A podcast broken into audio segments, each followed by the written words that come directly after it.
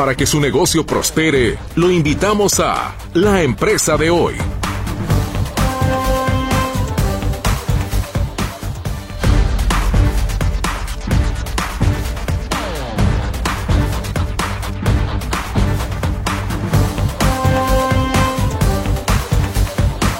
Les saludo con muchísimo gusto a mitad de semana. Es miércoles ya 20 de diciembre de 2023. ¿Cómo va su día? ¿Cómo van estas fiestas decembrinas para usted y para su familia? Espero que muy bien. Y le agradezco de antemano el favor de su escucha para este espacio que en materia de economía y de empresa y de empresas usted pueda seguir y por supuesto también hacernos sus aportaciones a las líneas telefónicas que ya le estaré dando posteriormente, así como también en nuestras redes de WhatsApp y Telegram. Estamos iniciando entonces la información que se ha generado este miércoles 20 de diciembre, como ya le decía, de 2023, último mes del año, prácticamente ya para finalizar. El peso mexicano se depreció contra el dólar este miércoles. La divisa local cayó ante un repunte del billete verde, después de un debilitamiento observado ayer que le permitió alcanzar su mejor nivel desde septiembre, acercándose a su soporte de 17 unidades. El tipo de cambio terminó esta jornada en 17.10 unidades por dólar, con el registro oficial que da a conocer el Banco de México. Comparado con un cierre de 17.06 unidades ayer, esto significa para el peso una caída de 3.79 centavos o 0.22%. Las remesas captadas en México lograron que 2.2 millones de personas salieran de la pobreza, de acuerdo con una investigación del Banco Interamericano de Desarrollo. El impacto que tienen estas transferencias en dólares sobre la desigualdad de ingresos en sus hogares de origen en México es incluso mayor al que suelen tener los programas sociales, reveló en un análisis.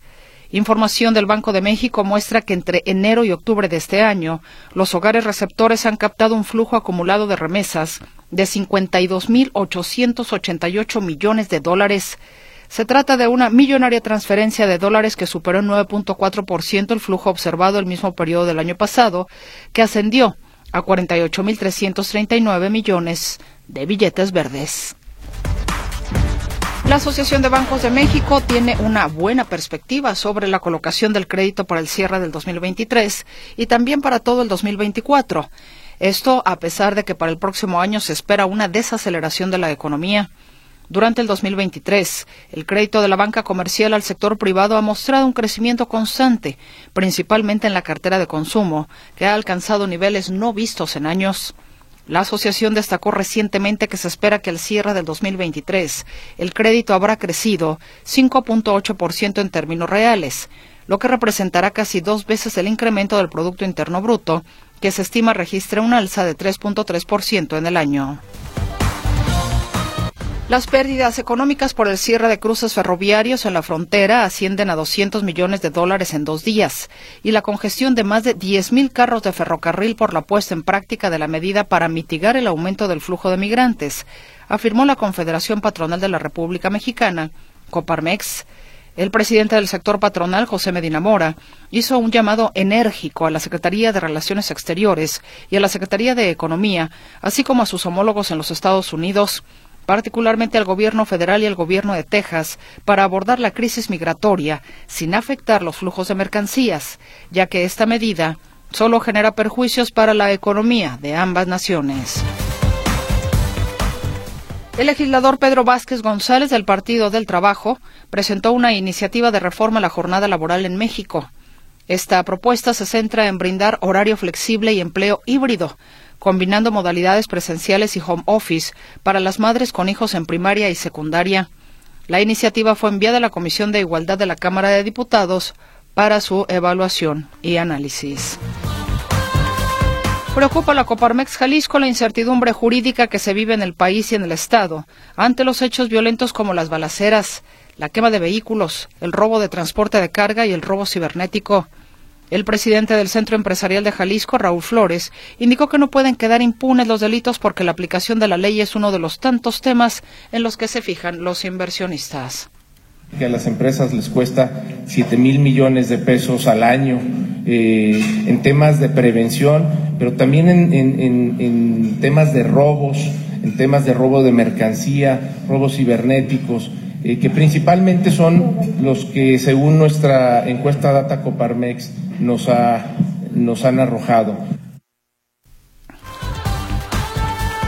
Eso es lo que señaló el dirigente, el presidente del Centro Empresarial de Coparmex Jalisco, Raúl Flores, y eh, de acuerdo también con el presidente de la Coparmex, en la entidad hasta el 30% de las ganancias de las empresas se pierden por la inseguridad. A pesar de esto, dijo que no han pulsado que las inversiones se hubieran alejado por los hechos violentos, es decir, que no hay, digamos, un registro de empresas que pudieran estar desmotivadas justamente por lo que sucede en Jalisco en materia de inseguridad o de violencia para invertir. En más información, también eh, dada a conocer por el presidente de la Coparmex en Jalisco, Raúl Flores López, dijo que las pretendidas reformas laborales que se analizan en el Congreso de la Unión podrían afectar a la gran mayoría de las empresas del país. El dirigente señala que el 75% de las empresas de México son micro, pequeñas y medianas, y estas aportan el 95% de los empleos. Reducir la jornada laboral e incrementar el monto del aguinaldo podría acabar con muchas empresas, de acuerdo a lo que señaló el presidente de Coparmex.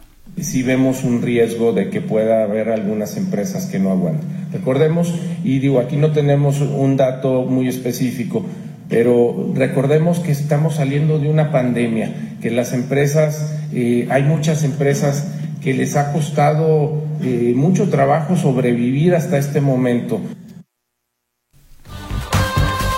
A decir del presidente de la Coparmex en Jalisco, Raúl Flores López, las autoridades mexicanas deben considerar que de ser aprobadas las reformas laborales, su implementación debe ser gradual como ocurrió en países como Chile y Colombia. Y hablando de Chile, precisamente, Santander Chile anunció este miércoles que selló un acuerdo con sus colaboradores para pasar a un régimen laboral de 40 horas semanales de trabajo. La medida aplicará independiente del área en que se desempeñen y comenzará a operar desde el 2 de enero de 2024. La iniciativa fue adoptada durante el cierre anticipado de un nuevo convenio colectivo con sus 23 sindicatos y tres federaciones, representando a los más de 9.000 trabajadores de la entidad a lo largo del país. Además, el nuevo convenio incluyó elevar el sueldo mínimo de los chilenos a contar de junio de 2024 para quienes cuentan con contrato indefinido. A lo anterior, entre otras iniciativas, también se agrega, por ejemplo, un aumento en los, permisos de días libres y montos de bonos por nacimiento de hijo, matrimonio o acuerdo de unión civil. La totalidad de los beneficios de este nuevo acuerdo comenzarán a regir a partir de septiembre de 2024. Los conflictos geopolíticos, las presiones en las finanzas públicas de México y la gobernanza son los riesgos para la economía mexicana el próximo año. Así lo indicó el Instituto Mexicano de Ejecutivos de Finanzas.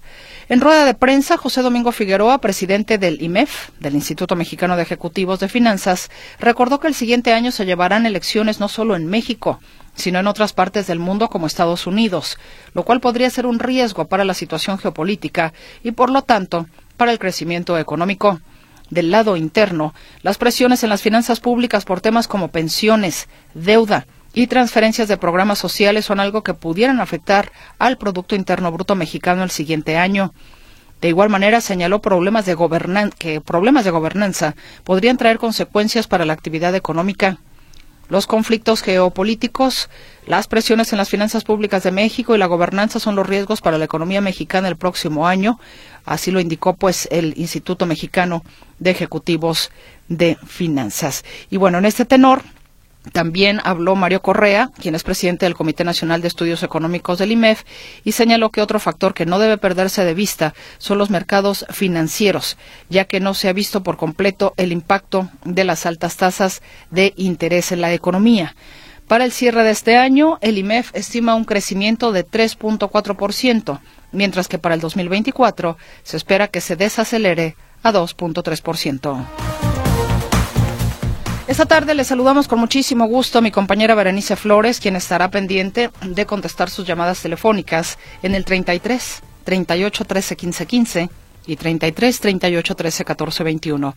A sus órdenes también ponemos el WhatsApp y el Telegram en el 33 22 23 27 38. Y esta tarde voy a compartir con usted una conversación que tuve con el empresario Germán Bricio en el marco de la Feria Internacional del Libro. Él tiene una, una trilogía de libros que se llaman Empresas Pensantes y estuvo precisamente en la Feria Internacional del Libro para presentarlos. Él es fundador de varias empresas en nuestro país y en Estados Unidos.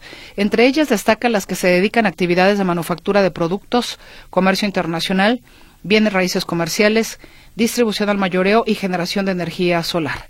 Y voy a estar eh, compartiéndole esta charla con Germán Bricio. Y como cada 15 días nos acompaña Coparmex Jalisco. Y en este caso, uno de sus agremiados, Denise Reynoso Barragán, estará con nosotros. Ella es de la empresa Laboratorio Cosmético Gardenia Naturals. Ella es la directora general. Y estaremos conversando con Denise al respecto de los retos de convertir un emprendimiento en empresa en México. Pues bienvenido sea usted a la empresa de hoy, en espera por supuesto también de sus comentarios, de sus aportaciones como siempre que son valiosas a este espacio. Vamos a la pausa y regresamos.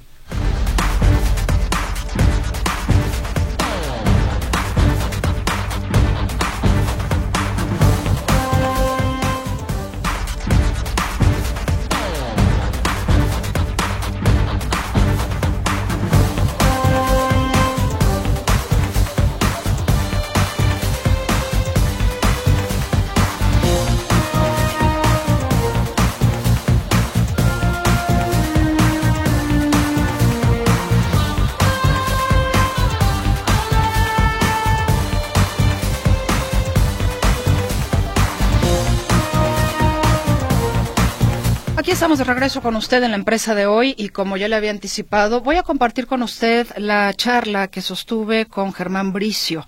Él es fundador de varias empresas en nuestro país y en Estados Unidos, destacando las que se refieren particularmente a actividades de manufactura de productos, comercio internacional, bienes raíces comerciales, distribución al mayoreo y generación de energía solar. Estuve conversando con él al respecto de las reformas que se eh, pretenden hacer en materia laboral. Estuvimos hablando también de las oportunidades que dio para muchos empresarios el tema del COVID-19 y los errores en momento determinado que algunas empresas cometieron también para, pues lamentablemente, eh, con esta situación de la pandemia haber quebrado.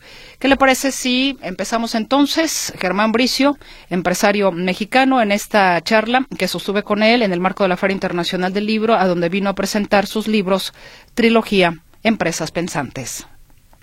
Sin duda alguna, un motor importante de la economía de nuestro país son los empresarios. Muchas cosas han cambiado de manera importante a raíz de la pandemia del COVID-19, donde, como bien sabemos, muchas empresas desafortunadamente quebraron, muchas otras buscaron mantenerse a flote. Se generó un... Eh, un boom con el e-commerce, que por ejemplo muchas empresas no utilizaban o estaban inclusive renuentes a hacerlo. En fin, muchos son los cambios. Y esta ocasión, y en esta ocasión vamos a platicar con alguien que sabe de estos temas, que es empresario que tiene varias empresas y que justamente a raíz del tema del COVID-19 buscó cómo apoyar a aquellos que efectivamente pues podrían hundirse o inclusive no sé si se hundieron. Estoy hablando de Germán Bricio, a quien le doy la bienvenida. Germán, ¿cómo está? Bienvenido. Muy bien, muchísimas gracias, Mercedes. Y sí, em, yo soy un empresario y todo lo que escribo es algo que vengo haciendo a través de mi experiencia. A través de la trilogía de los libros Empresas Pensantes, Thinking Companies, brindo herramientas a los empresarios para que sus empresas sean empresas de éxito, empresas que puedan pasar a otro nivel.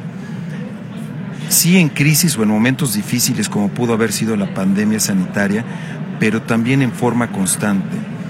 El dueño de empresa, el empresario que tiene una empresa, constantemente necesita estar reorganizándose, reestructurándose para eliminar el lastre o el peso de todo aquello que no le permite crecer y para poder simplificar su empresa para que sea una operación muchísimo más fácil, muchísimo más sencilla. la trilogía se compone del primer libro, Empresa Rica, reestructurando la empresa para lograr el éxito. El segundo libro es Empresario Rico, cómo delegar la operación de su empresa. Y el tercer libro, Humanidad de Rica, Empresas y Empresarios Conscientes, donde en este último libro me enfoco mucho en decir a los empresarios que el modelo actual de hacer negocios está roto, es obsoleto y se debe de cambiar. Hay que reiniciar el sistema, hay que rediseñar un nuevo modelo empresarial basado obviamente en las ganancias, pero también brindando beneficios sociales. La empresa es una fuerza del bien. La empresa puede brindar beneficios sociales empezando con sus trabajadores, con la comunidad y con el medio ambiente. Lamentablemente vemos que muchas empresas no se manejan así, Germán. El hecho de que efectivamente en este último libro de su trilogía usted hable de empresas y empresarios conscientes es porque seguramente ahora sí en su gremio lo ha visto, ¿no? Pero yo no sé también que tanto la gente esté dispuesta o los empresarios estén dispuestos a cambiar estas formas en las que definitivamente me parece que no hay satisfacción en muchas ocasiones desde lo económico, desde el ambiente de trabajo, desde la posibilidad o la proyección de crecer de los de los empleados. Es como si ya todo el mundo estuviera etiquetado, te conformas con esto, esto y fin de la historia. Como bien dice usted, cambiar el chip o en todo caso reiniciar como las computadoras. Sí, exactamente. Esto va a cambiar. Es muy difícil que una empresa al día de hoy que no es socialmente responsable logre una permanencia a través del tiempo. Los clientes están demandando productos y servicios de empresas que son conscientes, de empresas que son eh, socialmente responsables. Y esto de pensar eh, en una empresa socialmente responsable, pues es, es mi movimiento, es mi propósito, es el fin por el cual yo como empresario ahorita estoy trabajando los libros se publican por Ediciones Urano, empresa activa, y yo dono las regalías de los libros a este movimiento, ¿no? Eh, eh, es que sin importar el tamaño de la empresa, podemos hacer mucho.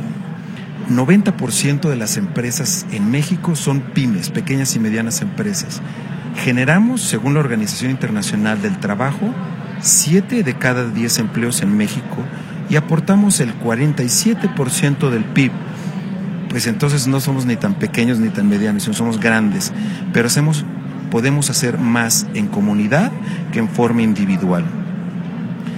Esos beneficios sociales de los que te hablo es por respetar los derechos humanos, no contratar niños, las jornadas de trabajo, tener valores. Si usted es un empresario, no pague el salario mínimo, que eso no lo da el gobierno, porque el salario mínimo no alcanza y usted va a sufrir de rotación de personal, de gente que no va a trabajar contenta en su empresa.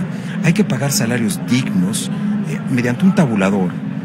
Eh, salarios emocionales que no tienen nada que ver con el aspecto económico, pero sí con permisos especiales, personales, eh, jornadas de trabajo que pueden ser virtuales o en casa o en la oficina, en la medida de lo que se pueda.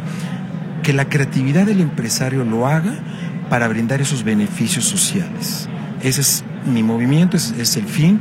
Obviamente existe, se llama el triple impacto, donde la empresa ve primero, obviamente, por las ganancias, porque en la medida que más gane, más ganancias, más utilidades tenga, mejores cosas puede hacer, mayores impactos puede hacer. Una empresa que tiene pocos recursos y tiene una buena intención, pues su impacto va a ser muy pequeño. Pero en cambio una empresa rica, una empresa que genera exitosa, que genera ganancias, pues va a poder hacer muchos impactos positivos. Entonces los libros van muy enfocados a las pymes. Es muy importante que las empresas tengan éxito, que generen buena ganancia, porque necesitamos muchas empresas en esta comunidad para hacer mucho el bien todas las empresas merecen tener éxito, pero es solamente a través del empresario que tenga un aprendizaje constante, a través de lecturas de libros, de cursos, de diplomados, de YouTube, de TED Talks, etcétera, ¿no? De entrevistas como estas. Ese aprendizaje constante te puede llevar a algo que te pueda cambiar dentro de tu empresa. El mundo cambia constantemente y si no te vas adaptando, te vas adecuando, como empresa, pues es difícil que puedas tener esa permanencia a través del tiempo. Germán, ¿dónde ve usted que está la renuencia de algunos empresarios a hacer estos eh, cambios? Vemos la propuesta de reforma de 48 a 40 horas, por ejemplo. Se me escapa en este momento otra reforma que había. ¿La norma 35 será la norma 35 de...? No, había, había otra. Bueno, igual ahorita me acuerdo, pero digamos, es, está eso, está el tema de los impuestos. Los empresarios sienten a veces que los impuestos los ahogan y entonces buscan como jinetear, como se dice, ese tema. Yo, yo solamente pongo eh, eh, ese par de temas aquí sobre la mesa, pero ¿hay algún otro tipo de situación que les complique o que sean los pretextos de algunos empresarios para no asumir los cambios? Sí, eso se da cuando pierden flujo de efectivo. El idioma de los negocios son los números, es la contabilidad. Tú tienes que tener empresas exitosas y tienes que medirlas, supervisarlas a través de los números, a través de la contabilidad. Cuando un empresario y una empresa no son exitosos, no pagan impuestos, evaden, hacen trampa, chapuza, con tal de sobrevivir, de subsistir, pero hay que pagar impuestos. La empresa, pues, eh, debe de pagar muchos impuestos conforme va creciendo y cambiar esa mentalidad, porque los gobiernos tienen un gasto terrible.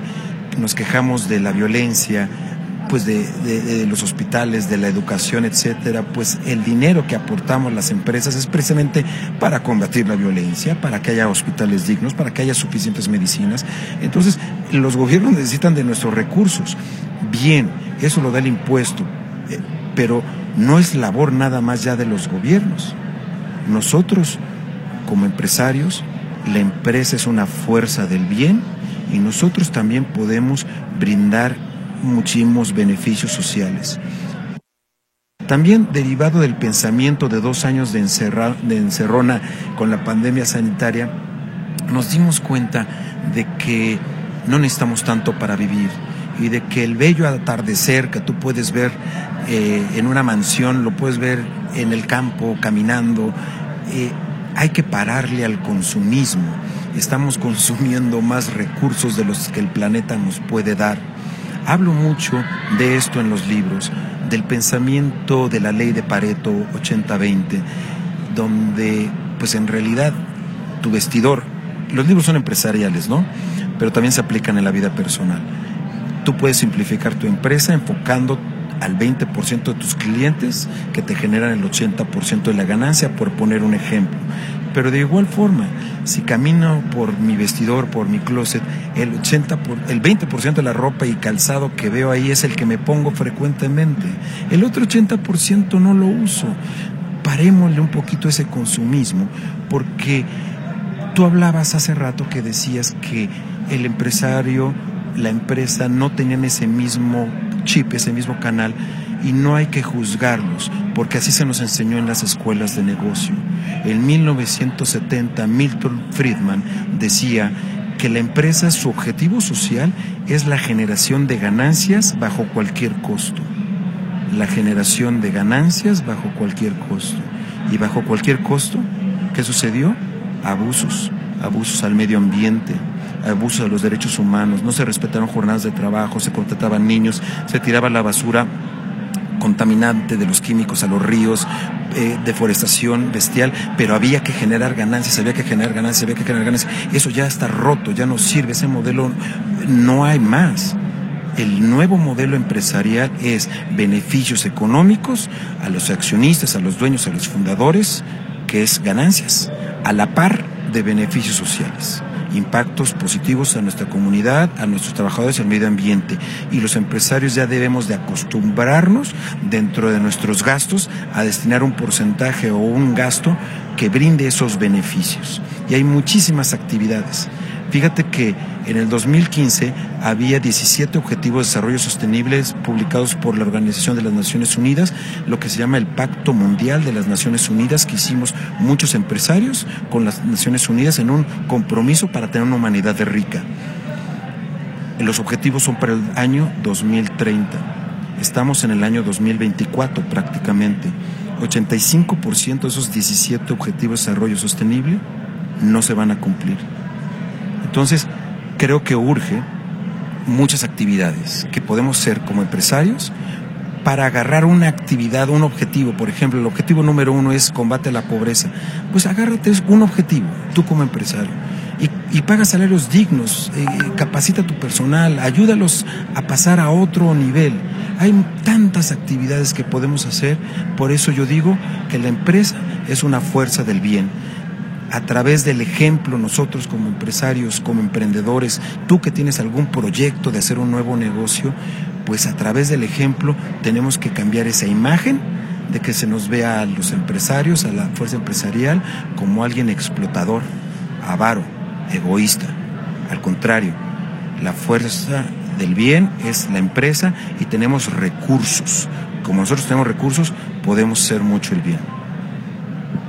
Efectivamente, yo veía que para el 2030 no va a ser posible que se cumplan esas, esas metas. Ahora, hablando como empresario mexicano, ¿cómo ve la, la, panorámica, la panorámica en materia económica, en materia empresarial, por supuesto, de que se gesten estos cambios que usted eh, propone, que se, se, propone también, o al menos está en estudio en el legislativo, lo de 48 a 40, con las elecciones, porque ese tipo de cosas también parece ser que influyen mucho. Vemos inclusive caravana de empresarios apoyando a un candidato o al otro o al otro, en fin, no sé de acuerdo a los propios intereses. Entonces, no sé qué tanto esto desvía algunas eh, buenas propuestas como las que tiene usted, efectivamente, para buscar este equilibrio de los números, de la productividad, del bienestar entre quien sea el patrón o el empresario y, eh, por supuesto, sus empleados. El empresario mexicano nos adaptamos rapidísimamente a los cambios somos como camaleones, porque hemos venido sufriendo por muchos años, yo por ejemplo en mi vida empresarial más de 30, crisis, devaluaciones, afectaciones, factores externos que me han eh, fregado, jodido algunos negocios, pero es a través de la persistencia, de el fracaso verlo como algo que sucede, pero cuando te caes te levantas, te caes te levantas, te caes te levantas y es solamente a través de la persistencia como podemos tener éxito. Cada seis años, tres años vienen las elecciones. Enfoquémonos, y eso lo escribo en los libros. Enfócate en tu empresa, enfócate en tu negocio, ten un aprendizaje constante, adáptate a los cambios, ten mente abierta no veas algo malo. Este cambio de la jornada laboral de 48 a 40 yo lo veo positivo, buenísimo, porque los tiempos han cambiado y tenemos tantas herramientas hoy en día para ser súper productivos en menos tiempo. En la medida que lo permita la empresa, si es una empresa de manufactura, de obreros, obreras, va a ser difícil, pero siempre a través de la creatividad, no la competitividad, la creatividad, podemos salir adelante, suponiendo que esa fábrica, esa empresa de manufactura que está en contra de una jornada laboral de reducción de 48 horas semanales a 40, pues puede pagar esas 8 horas extras, eh, pagándolas extra, que lo suma a su costo.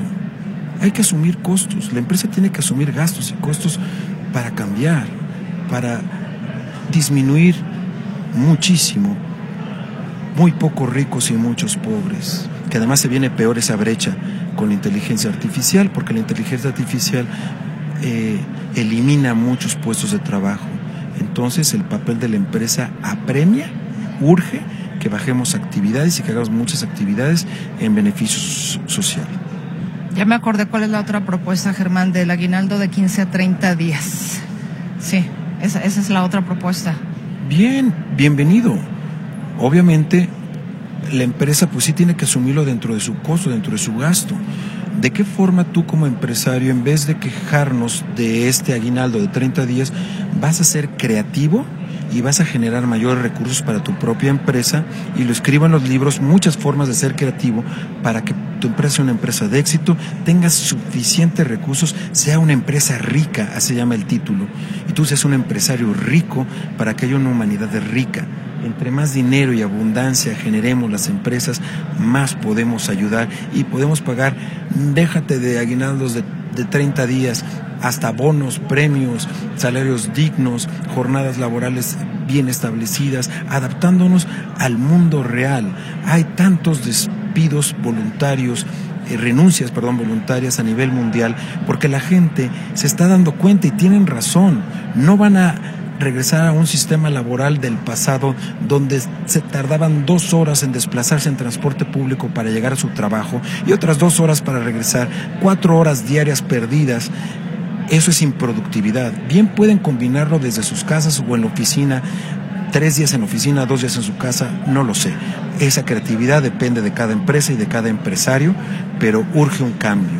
Y a mí me gustaría finalizar diciendo que la empresa es una fuerza del bien, que hay que ponernos en la cachucha, que la empresa tiene recursos para hacerlo, que lo asumamos esos gastos, esos recursos dentro de nuestras propias empresas y los invito a leer la trilogía de los libros Empresas Pensantes que están disponibles en librerías y en tiendas de internet. Mi nombre es Germán Bricio y yo soy autor de los libros. ¿Tiene redes sociales, Germán? Arroba Thinking Companies o Germán Bricio en Instagram. Eh, mi correo electrónico es germánbricio arroba thinkingcompanies.com o en internet empresaspensantes.com. Germán Bricio, muchísimas gracias por este tiempo. Mucho éxito o más éxito. muchísimas gracias por la oportunidad de mandar este mensaje que la empresa es una fuerza del bien. Muchas gracias. Esa fue la conversación con el empresario Germán Bricio, por si es de su interés este material, esta literatura que él ha generado y que trajo a la Feria Internacional del Libro. Es empresaspensantes.com, ahí en internet lo puede usted encontrar. Reitero, por si fuera de su interés conocer un poco más al respecto de lo que ha realizado este empresario Germán Bricio con el que conversamos. Vamos a ir a la pausa comercial y regresamos con más contenido para usted aquí en la empresa de hoy.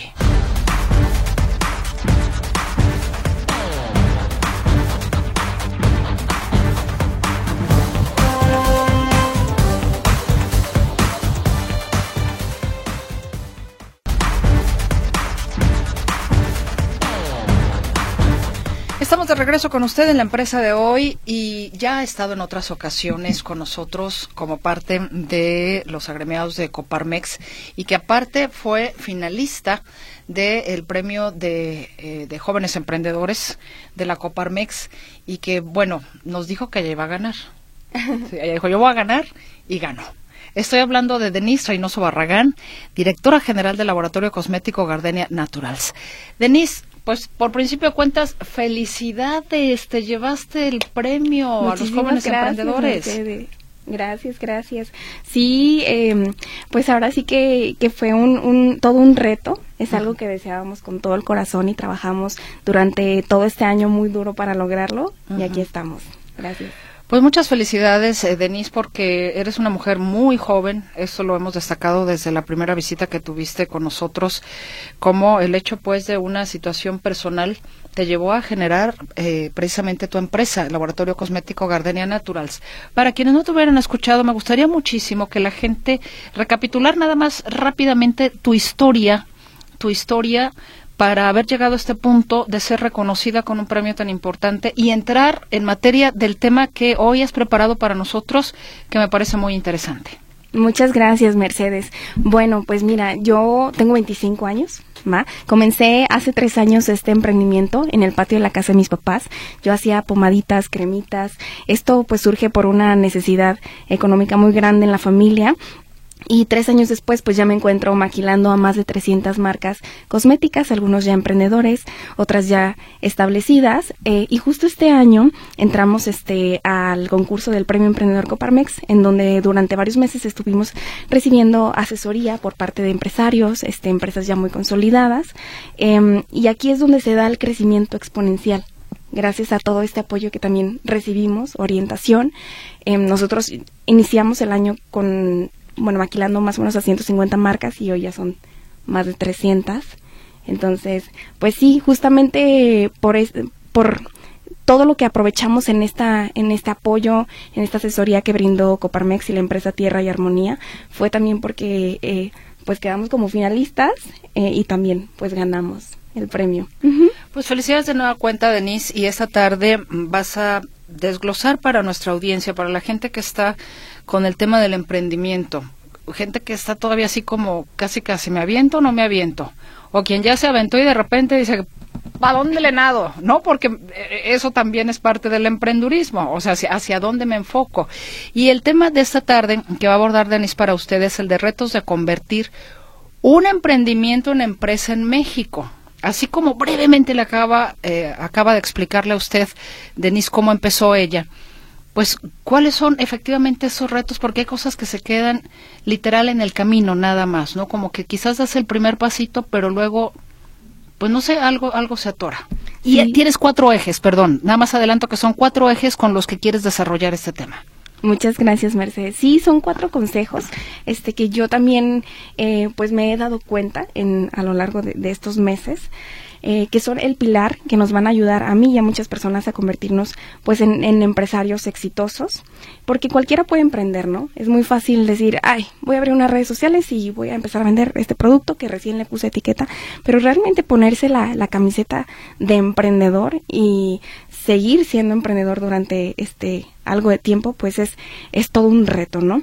Entonces, pues bueno, comienzo. El primero, para mí, son retos personales, sinceramente sería la capacidad de poder tomar decisiones difíciles. Y muchas veces estas decisiones puede que duelan, ¿sale? Em, y esta se liga con el segundo consejo que tengo para ustedes, tener la firmeza de dejar de trabajar con clientes que pagan poco y exigen mucho. Aquí me voy a detener un poco, porque estas dos, como les dije, se ligan. Em, cuando emprendes, quieres hacer lo que sea por vender, ¿no? Y empiezas a diversificar mucho tus servicios con tal de quedarte con esos poquitos clientes que se te acercan. Pero tienes que enfocarte y nunca olvidar este objetivo grande que tienes, ¿no? Y a veces nosotros como, como directores o fundadores de, de proyectos emprendedores nos desgastamos tanto por algunos clientes que nos quitan casi el 90% de nuestro tiempo, de nuestra energía, y nosotros como directores nos bajamos al área operativa con tal de, bueno, atender o satisfacer a este tipo de clientes.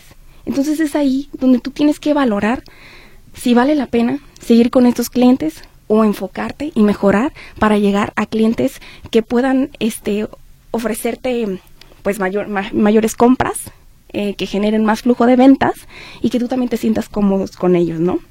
Eh, y para lograr esto, pues vamos al tercer consejo, que no solo ofrezcas un producto o servicio, sino que llegues a ofrecer algo que realmente transforme. Nosotros no solo ofrecemos maquilar, sino también apoyar a los emprendedores a alcanzar el éxito, desde la personalización de su producto hasta el aviso de Cofepris, eh, asesoría de ventas, e-commerce, etcétera, ¿no? Entonces, es algo que realmente transforma.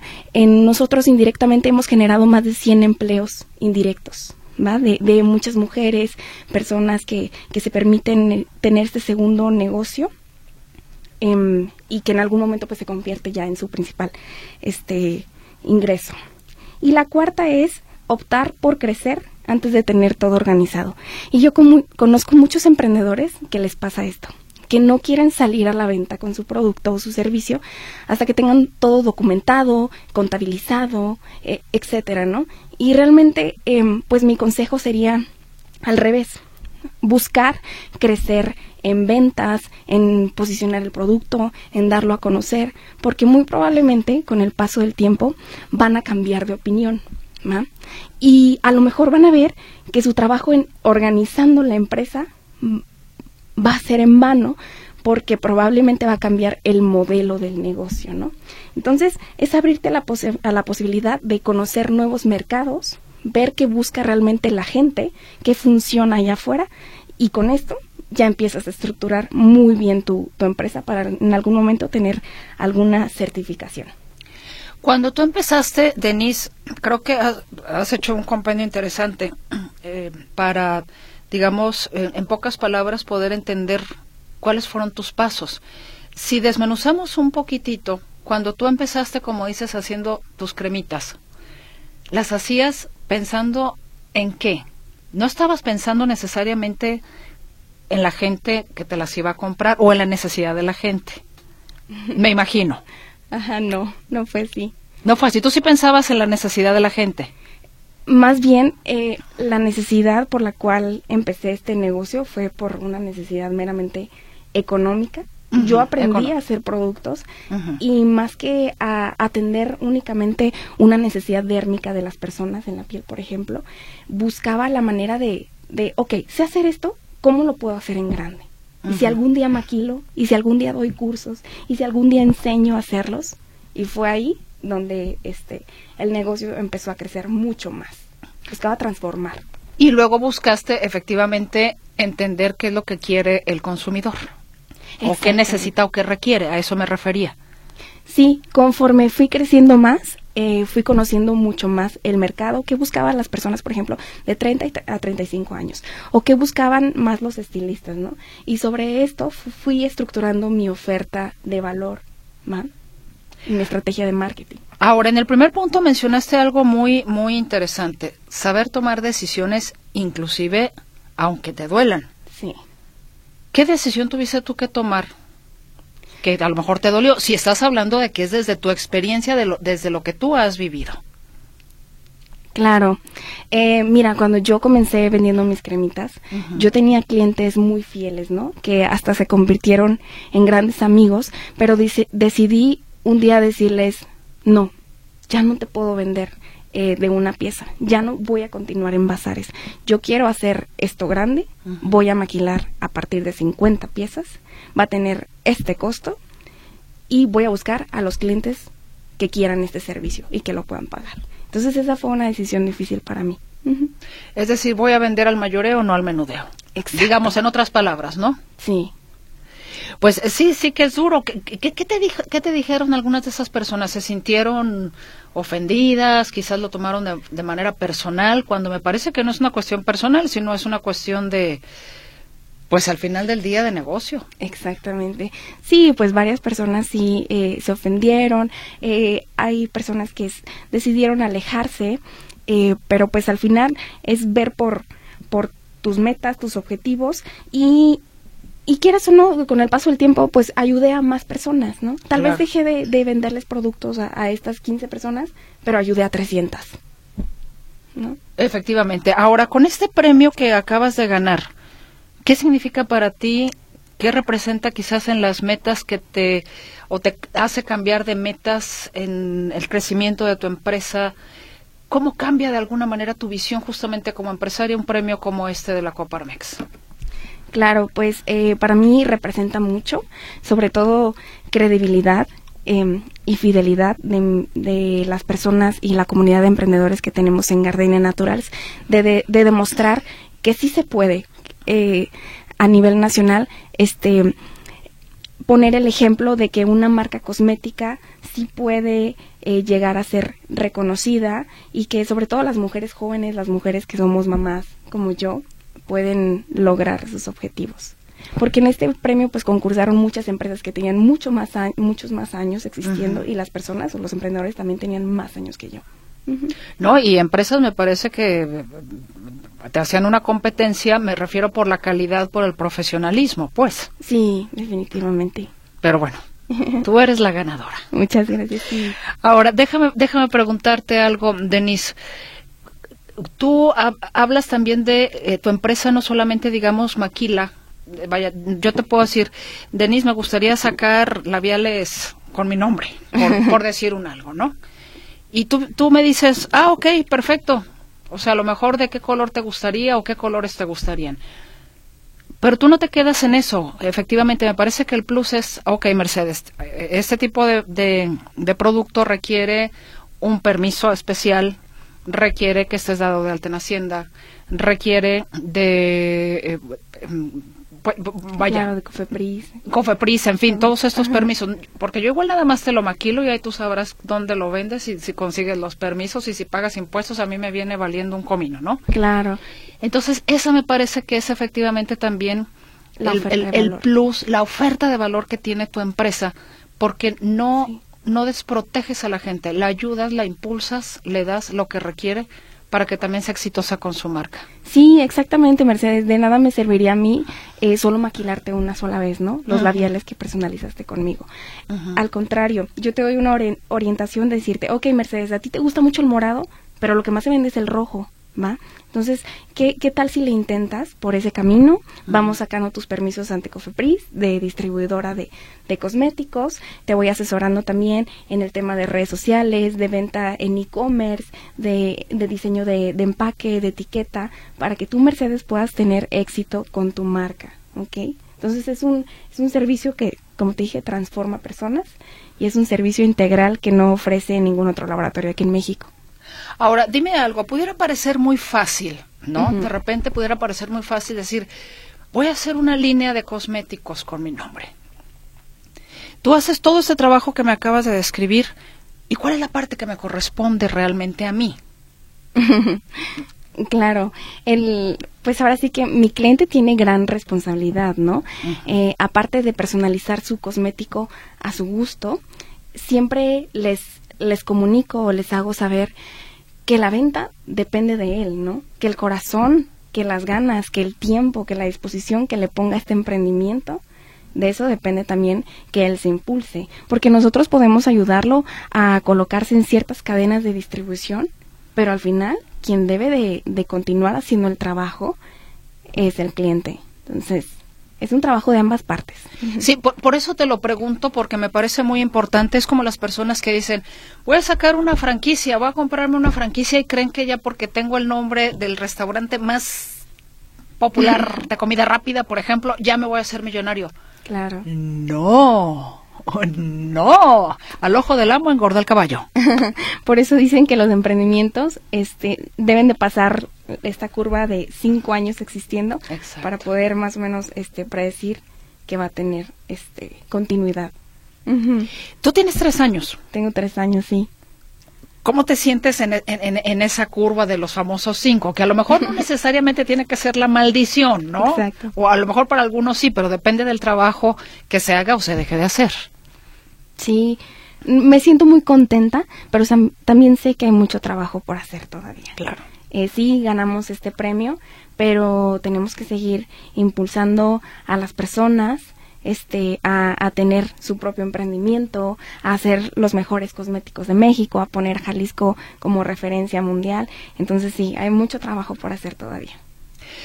¿En dónde te gustaría involucrar a tu empresa? No sé, por ejemplo, en el apoyo co- como empresa socialmente responsable, no sé, eh, por ejemplo, tener gente con personas con discapacidad que, que, que, que estén contigo en tu empresa. Por ejemplo, no sé, se me ocurre en este momento decirte esto. Claro, Mercedes. De hecho, te adelantaste. Es una de las metas que yo tengo el siguiente año, eh, llevar este proyecto de enseñar a las personas a realizar sus propios productos a albergues, este, en donde se encuentren eh, mujeres o bueno niñas que, que tengan más o menos 17 años que están a punto de salir a la vida allá afuera, a darse cuenta lo que es trabajar, lo que cuesta pues vivir, entonces enseñarles una profesión así creo que es uno de mis objetivos de, de vida, definitivamente.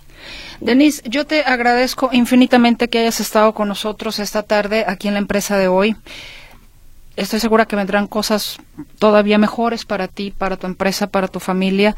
Y e- esta es tu casa cada vez que quieras venir, ya lo sabes, y me da mucho gusto verte ahora sí que alzando este premio con todo ese gracias. entusiasmo que te caracteriza y pues que sigan los éxitos, Denise. Te agradezco infinitamente. Muchas gracias, Mercedes, un gusto. Y te deseo feliz Navidad y próspero año nuevo. Igualmente, felices fiestas, un abrazo. Gracias, Denise Reynoso, es la directora general del Laboratorio Cosmético Gardenia Naturals y ganadora del premio Emprendedor Coparmex.